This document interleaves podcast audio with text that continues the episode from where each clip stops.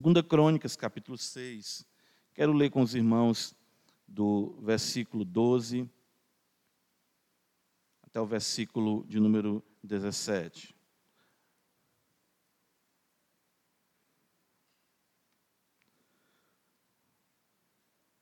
Pôs-se Salomão diante do altar do Senhor, na presença de toda a congregação de Israel, e estendeu as mãos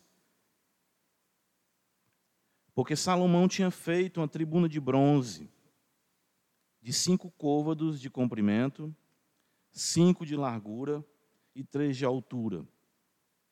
E a puseram no meio do pátio, pôs-se em pé sobre ela, ajoelhou-se em presença de toda a congregação de Israel. Estendeu as mãos para o céu, para o céu e disse: Ó Senhor, Deus de Israel, não há Deus como tu nos céus e na terra, como tu que guardas a aliança e a misericórdia a teus servos, que de todo o coração andam diante de ti. Que cumpriste para com teu servo Davi, meu pai, que lhe prometeste, pessoalmente o disseste, e pelo teu poder o cumpriste, como hoje se vê. Agora, pois, ó Senhor, Deus de Israel, faze a teu servo Davi, meu pai, o que lhe declaraste, dizendo: Não te faltará sucessor diante de mim, que se assente no trono de Israel, contanto que teus filhos guardem o seu caminho para andarem na lei diante de mim, como tu andaste. Agora também, ó Senhor, Deus de Israel, cumpra-se a tua palavra que disseste a teu servo Davi. Amém. Ó Senhor, ouve as orações feitas neste lugar. Ouve tudo o céu, lugar da tua habitação, como diz a tua palavra. Ouve e perdoa. Nós estamos aqui porque tu nos trouxe aqui. Tu moveu os nossos corações para que juntos a uma só voz exaltássemos o Senhor. Não a nós, Senhor, não a nós, mas ao teu nome da glória, por amor da tua fidelidade, por amor da tua misericórdia. E ajuda-nos para que, como teu povo, caminhemos, caminhemos, Senhor, com a certeza de que o Senhor está conosco, é o nosso Deus. Guia-nos pela vereda da justiça, por amor do teu nome. Não deixa os nossos pés, Senhor, se afastarem do santo caminho, mas ajuda-nos, por amor de Ti e para a glória do Teu nome. Abençoa a Tua igreja, em Jesus Cristo, nosso Senhor. Amém.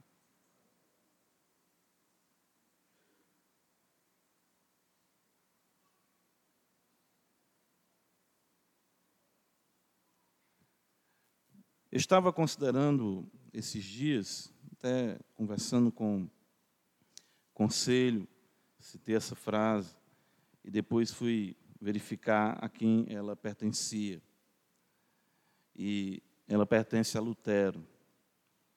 Lutero disse da seguinte forma: Quando olho para mim, não vejo como me salvar. Mas quando olho para Cristo, não vejo como me perder.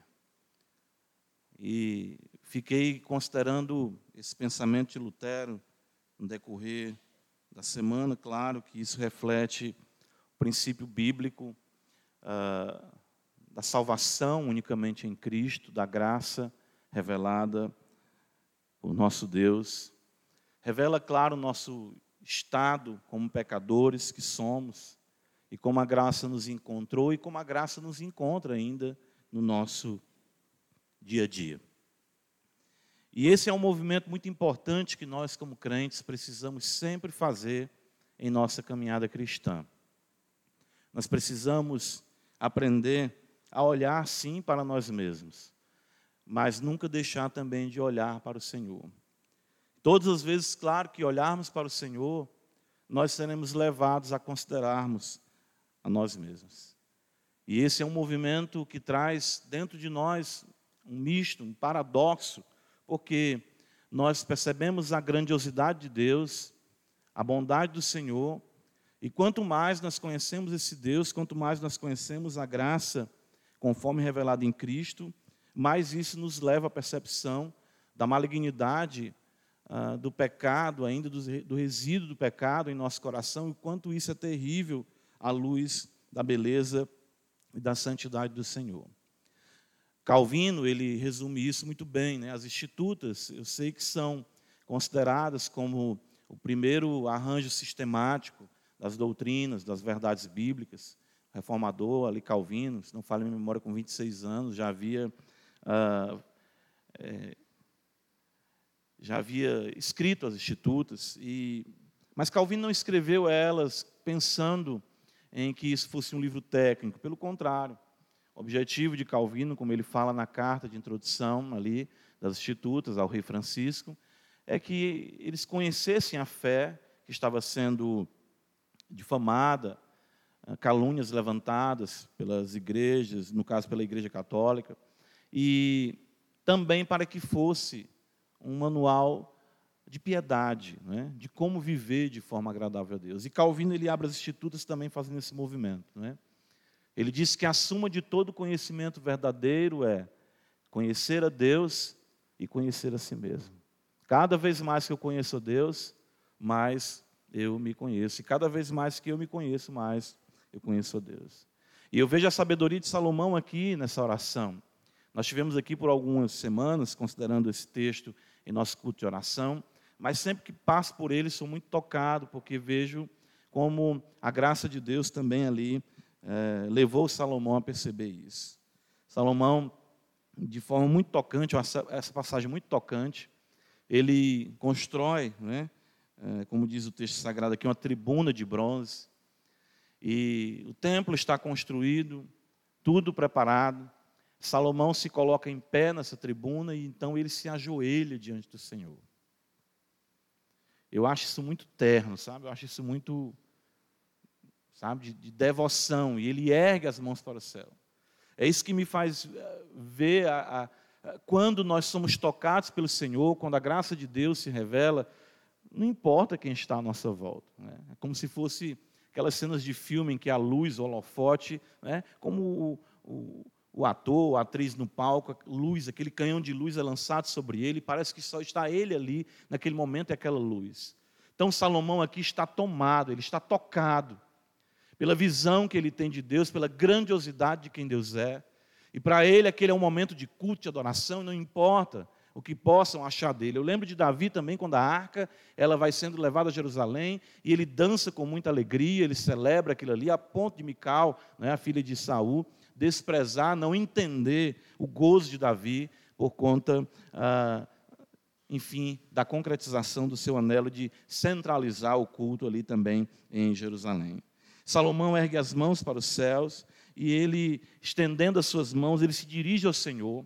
E todo o povo ouvindo aquela oração, e ele diz exatamente isso: Ó oh, Senhor, Deus de Israel, não há Deus como tu. Perceba, é, é, ele olha para cima, não é? Ele olha para o Senhor, ele contempla o Senhor, ele percebe a bondade do Senhor, e ele vai dizer que nenhum Deus se compara ao Senhor.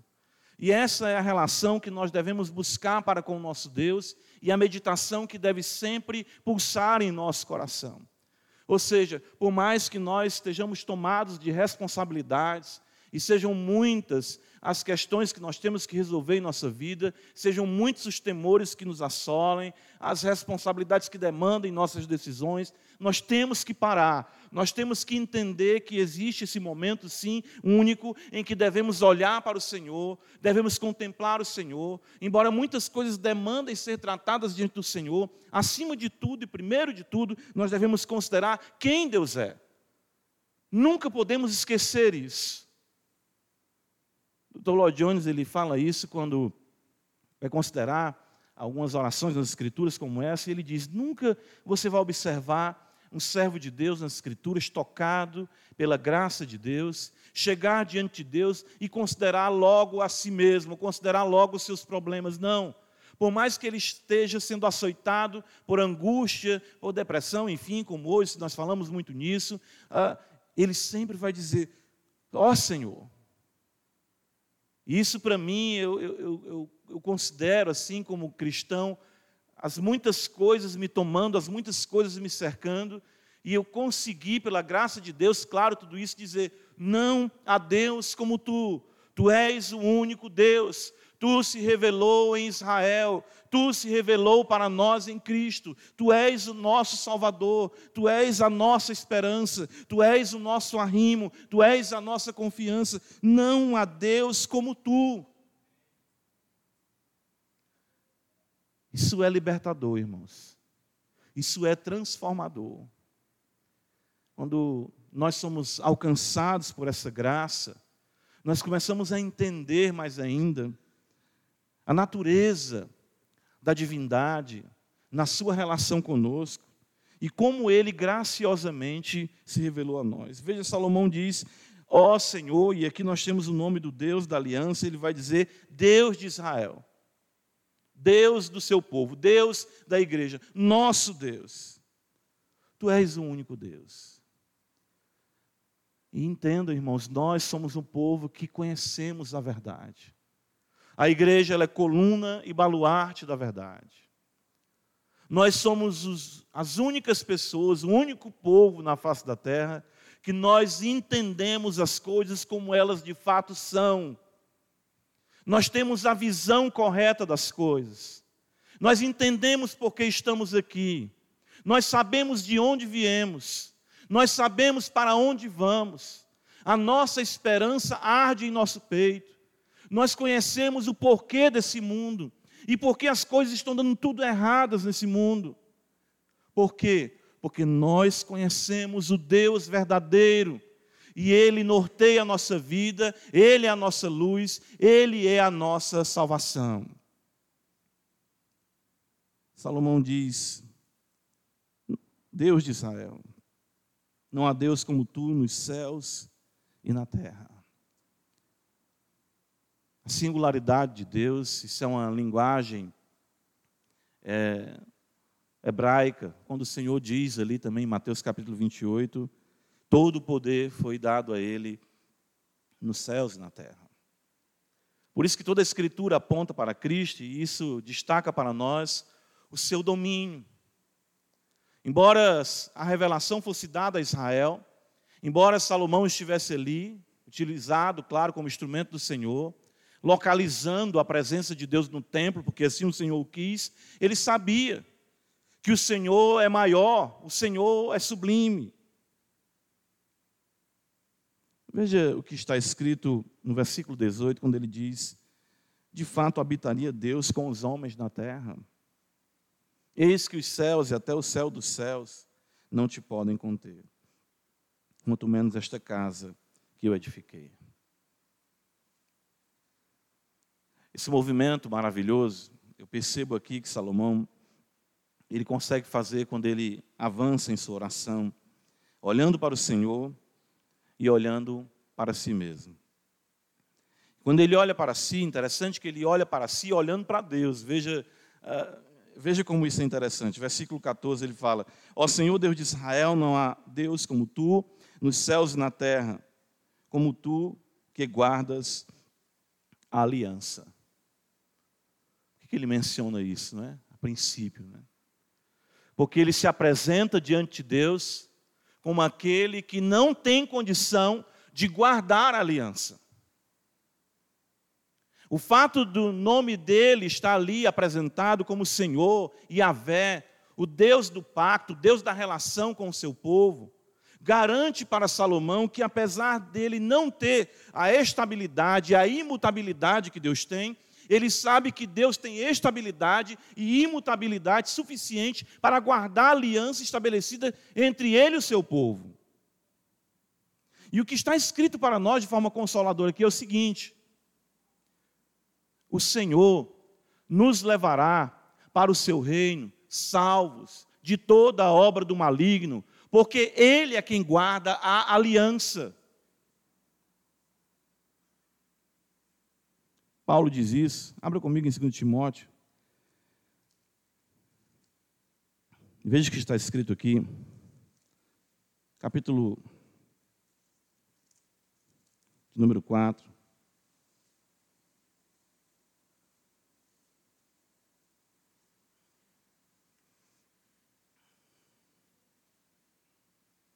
Versículo 18, Paulo diz: Veja, uh, a partir do versículo 16, ele diz: Na minha primeira defesa, ninguém foi a meu favor, antes todos me abandonaram. Que isto não lhe seja posto em conta. Mas o Senhor me assistiu e me revestiu de forças, para que por meu intermédio a pregação fosse plenamente cumprida e todos os gentios a ouvissem, e fui libertado da boca do leão. O Senhor me livrará também de toda obra maligna e me levará a salvo para o seu reino celestial. A Ele a glória pelos séculos dos séculos. Todos podem nos abandonar, e nós mesmos, em nossa instabilidade, podemos fraquejar. Mas a Escritura diz que Deus é o Deus que guarda a aliança. O fato de nós estarmos aqui hoje, essa manhã, comendo pão, e bebendo vinho. É o Senhor dizendo para nós: Eu rasguei o meu corpo por você, e eu vou garantir que você chegue lá incólume para a glória do meu nome. Nós vemos isso quando o Senhor, em Gênesis capítulo 15, olha o que está escrito, texto de Gênesis, o Senhor fala com Abraão, e diz para Abraão colocar exatamente aqueles animais. Gênesis 15, versículo 9: Respondeu-lhe: Toma uma novilha, uma cabra e um cordeiro, cada qual de três anos, uma rola e um pombinho. Ele, tomando todos estes animais, partiu-os pelo meio e lhes pôs em ordem as metades, uma de frente das outras, umas de frente das outras e não partiu as aves. Aves de rapina desciam sobre os cadáveres, porém Abraão as enxotava. Ao pôr do sol caiu um profundo sono sobre Abraão e grande pavor, e cerradas trevas o acometeram. Então foi-lhe dito: Sabe com certeza que a tua posteridade será peregrina em terra alheia, será reduzida à escravidão e será afligida por quatrocentos anos. Mas também eu julgarei a gente que tem de sujeitar-se, depois sairão com grande despojo. Tu irás para os teus pais em paz, serás sepultado em ditosa velhice. Na quarta geração tornarão para aqui, porque não se encheu ainda a medida da iniquidade dos amorreus. E sucedeu que, posto o sol, houve densas trevas, e eis um fogareiro fumegante, uma, rocha, uma tocha de fogo que passou entre aqueles pedaços. Naquele mesmo dia fez o Senhor o quê? Aliança com Abraão, dizendo: A tua descendência desta terra, desde a terra do Egito até o grande rio Eufrates. Irmãos, o que acontece aqui, os irmãos já ouviram muito falar sobre isso, que esse é, era um, um ritual que acontecia, um pacto, em que reis entravam em acordo para manterem a sua palavra, a sua fidelidade um para com o outro, enfim. E ambos passavam entre essas partes dos animais, dizendo: olha, se alguém não cumprir a palavra, se alguém não cumprir a aliança, da maneira como esses animais foram rasgados, foram destruídos, assim também aquele que violar essa palavra. Então Deus está dizendo para Abraão: vou fazer um acordo contigo, vou fazer uma aliança contigo. Mas nessa aliança, só eu vou passar entre esses animais. Porque eu vou sofrer o dano do teu pecado. E de fato, Gênesis 15 apontava para a cruz, onde Deus toma sobre si os nossos pecados e garante que nada nos separará do amor de Deus em Cristo Jesus, nosso Senhor. Quando Salomão olha para Deus, eu tenho certeza disso, e por isso eu creio na salvação de Salomão. Eu entendo o livro de Eclesiastes como um livro escrito depois de tudo que Salomão passou. E Deus está dizendo aqui, Salomão compreendeu, é tu quem guarda a aliança. Ainda que eu possa tropeçar, ainda que eu possa pecar, ainda que eu possa falhar, ainda que eu pense que não há mais solução para mim, o Senhor diz: há, porque eu empenhei a minha vida, o meu corpo, a minha carne, o meu filho. O Senhor é aquele que guarda a aliança. Segunda Crônicas, capítulo 6 ainda. E você pode até dizer, mas isso, pastor, não, não seria, de certo modo, abusar da graça de Deus? Irmãos, um santo, um crente nunca pensa isso. Aquele que olha para Deus e olha para si, ele nunca pensa da seguinte forma: opa, se as coisas são leves e fáceis dessa maneira, então eu tenho aqui muita muita lenha para queimar numa vida de pecado. Paulo vai dizer que isso de modo nenhum é o pensamento do cristão em Romanos 6. Ele de modo nenhum. A certeza de que nós somos salvos, a certeza de que eu e você chegaremos na presença de Deus, apesar de nós mesmos, assegurados pelo próprio Deus ao dar o seu filho na cruz. Isso jamais fomenta no coração do justo uma vida de dissolução. É sempre tristeza para o justo se deparar com seus pecados, com as suas falhas. O desejo que ele tem realmente é sempre de se lançar aos pés do Senhor, como Salomão, e dizer: Ó oh, Senhor Deus, não há Deus como tu. Não há Deus como tu. O Senhor se revelou a Israel. Não há Deus como tu nos céus e na terra. Isso internece o coração do crente. Veja, ele diz que guarda a aliança e a misericórdia. Por quê? Porque nós somos infiéis. O apóstolo Paulo, abra comigo em Timóteo mais uma vez, vai dizer, 2 Timóteo capítulo 2, versículo 11, Paulo vai dizer: Fiel é esta palavra. Se já morremos com ele, veja, também com ele viveremos. Se perseverarmos, também com ele reinaremos. Se o negarmos, ele por sua vez nos negará. Sim, que os que negam a Cristo nunca o conheceram. Mas olha o consolo do versículo 13. Se for, se somos infiéis, ele permanece o quê? Fiel. Pois de maneira nenhuma pode negar a si mesmo. Deus não se surpreende com a nossa infidelidade. Ele entrou nessa nesse pacto, nessa aliança, sabedor de quem nós somos. E Salomão viu isso. E mais à frente, depois dessa oração de tanta sabedoria, ele vai incorrer em pecados grosseiros, e eu tenho certeza que ele lembrou disso. O Senhor é Deus fiel que guarda a aliança. E é Deus de misericórdia. Lembra do texto de Miqueias, capítulo 7, que nós consideramos aqui uh, por alguns domingos? O profeta Miqueias diz, né, a gente passou por esse texto muito maravilhoso, e quando Miqueias vai destacar a singularidade de Deus também, ele vai dizer: Quem, ó Deus, é semelhante a ti? Tu és o único Deus, tu és Deus singular. E o que é que Miqueias destaca? Que perdoas a iniquidade, te esqueces da transgressão do restante da tua herança o Senhor não retém a sua ira para sempre, porque tem prazer na misericórdia. Tornará a ter compaixão de nós, pisarás aos pés as nossas iniquidades e lançará todos os nossos pecados nas profundezas do mar. Todo pecado que lhe perturba está resolvido na cruz do Calvário. Miquel está dizendo isso para nós. E é o que Salomão está dizendo na sua oração.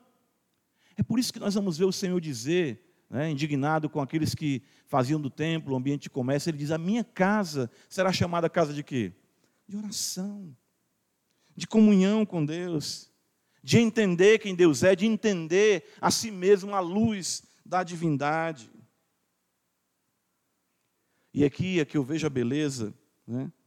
no versículo 14, lá de 2 Crônicas, capítulo 6, quando Salomão diz assim: uh, guardas a aliança misericórdia a teus servos que de todo o coração andam diante de ti.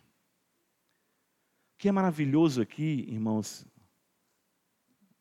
é, eu fico tentando expressar isso da melhor maneira. Mas o fato é que a verdadeira religião, a piedade, ela, ela é mais sentida do que explicada. Em muitos momentos é assim. Por isso que as nossas palavras são limitadas. Mas o fato é, no fundo, no fundo, você sabe se você é crente. Salomão diz aqui: aqueles teus servos que de todo o coração andam diante de ti. Quem pode medir isso? Quem sonda mentes e corações senão aquele que tem os olhos como chama de fogo? Somente o Senhor. Salomão, em outro momento, ele vai dizer, veja à frente, no capítulo 6 de 2 Crônicas, ele diz algo muito maravilhoso aqui. Ele diz no versículo 28, quando houver fome na terra, ou peste, quando houver crestamento, ou ferrugem, gafanhotos e larvas, quando o seu inimigo cercar em qualquer das suas cidades, ou houver alguma praga ou doença, toda oração e súplica que qualquer homem ou todo o teu povo de Israel fizer, conhecendo cada um a sua própria chaga. No texto paralelo de 1 Reis, capítulo 8, fala a chaga do seu coração. O verdadeiro crente, o homem que olha para Deus e conhece a Deus e percebe essa singularidade no Senhor, o Deus verdadeiro revelado a Ele, o Deus fiel à aliança, o Deus misericordioso, é o homem que ele sabe, no seu âmago, o desejo que ele tem de ser mais santo, embora não consiga ser aquilo que ele almeja ser. Já viu os puritanos? Eles são muito ricos em ilustrações, né? Eu já vi um deles falar o coração como uma cebola. Quanto mais você tira uma camada, tem outra, e sempre tem outra. E o nosso coração, como diz o profeta Jeremias, capítulo 17, versículo 9, ele é enganoso e desesperadamente corrupto. Mas sabe o que eu gosto de pensar? Como se eu tivesse aqui debaixo dessas camadas no meu coração como crente, e eu tentando cada vez mais me desvencilhar dos enganos do meu coração. E cada vez que eu tento evitar um pecado, evitar outro, sempre existe outro, sempre existe outro engano sempre existe outra malícia. E eu sei que Deus está olhando por cima daquelas camadas, e eu posso dizer para Ele: Senhor, bem aqui no fundo, bem no âmago, tu sabe que eu sou teu. Tu me comprou. É isso que eu acho belo no Evangelho. Às vezes a gente confunde muito as coisas pensando que nós iremos apresentar a Deus um sacrifício perfeito. No sentido de que nós, a parte de Cristo, com a moralidade, ou com caminhos de perfeição, nós conseguiremos aplacar o Santo Deus. Com que posso me apresentar diante do Senhor, diz o profeta? O que é que o Altíssimo almeja de mim? Deus lida com o nosso coração. Ele conhece a profundidade do meu coração e do seu coração. E é por isso que eu creio, eu vejo a beleza disso aqui em Salomão. Claro que ele se conhecia, porque ele conhecia Deus. Quanto mais ele via Deus, mais ele via a si próprio. Ele disse: Senhor, os teus servos, os teus servos de todo o coração andam diante de ti. Eles conhecem a ti. E de fato tu os conheces. É nisso que consiste a beleza desse movimento, sabe, irmãos? E Lutero expressou muito bem. Quando eu olho para mim mesmo, não vejo condição de me salvar. Mas quando eu olho para Cristo, não vejo condição de me perder. Nós precisamos desse santo evangelho a cada dia, para que continuemos sempre olhando para o Senhor, vendo isso em nossas vidas. A ceia faz isso conosco também. Certo? A ceia diz isso para nós. O Senhor está lembrando isso que nós consideramos aqui. De que Ele é o nosso Deus, nós somos o seu povo. E nós devemos estar com os nossos olhos fitos no Senhor. Entender a vida a partir da natureza divina é tudo o que nós precisamos no poder do Espírito Santo. Amém. O Senhor nos ajuda mais uma vez para a glória do teu nome. Nos ajuda, Senhor. Quão pecadores nós somos, mas quão salvador tu és. Ó Senhor, Há um mundo de iniquidade em mim, há um mundo de iniquidade, há um abismo de perdição em nosso peito. Ó Senhor, mas há um céu imensurável de salvação e glória em Teu Filho, nosso Senhor Jesus Cristo. Existe muita, tudo em nós, Senhor, é feio, mas tudo em Ti é belo. E Tu, Senhor, nos basta. E é sempre esse contraste que vai nos conduzir em humildade, dependendo do Senhor e andando no temor do Senhor, para a glória do Senhor, em Cristo Jesus. Amém. Vamos ver, né?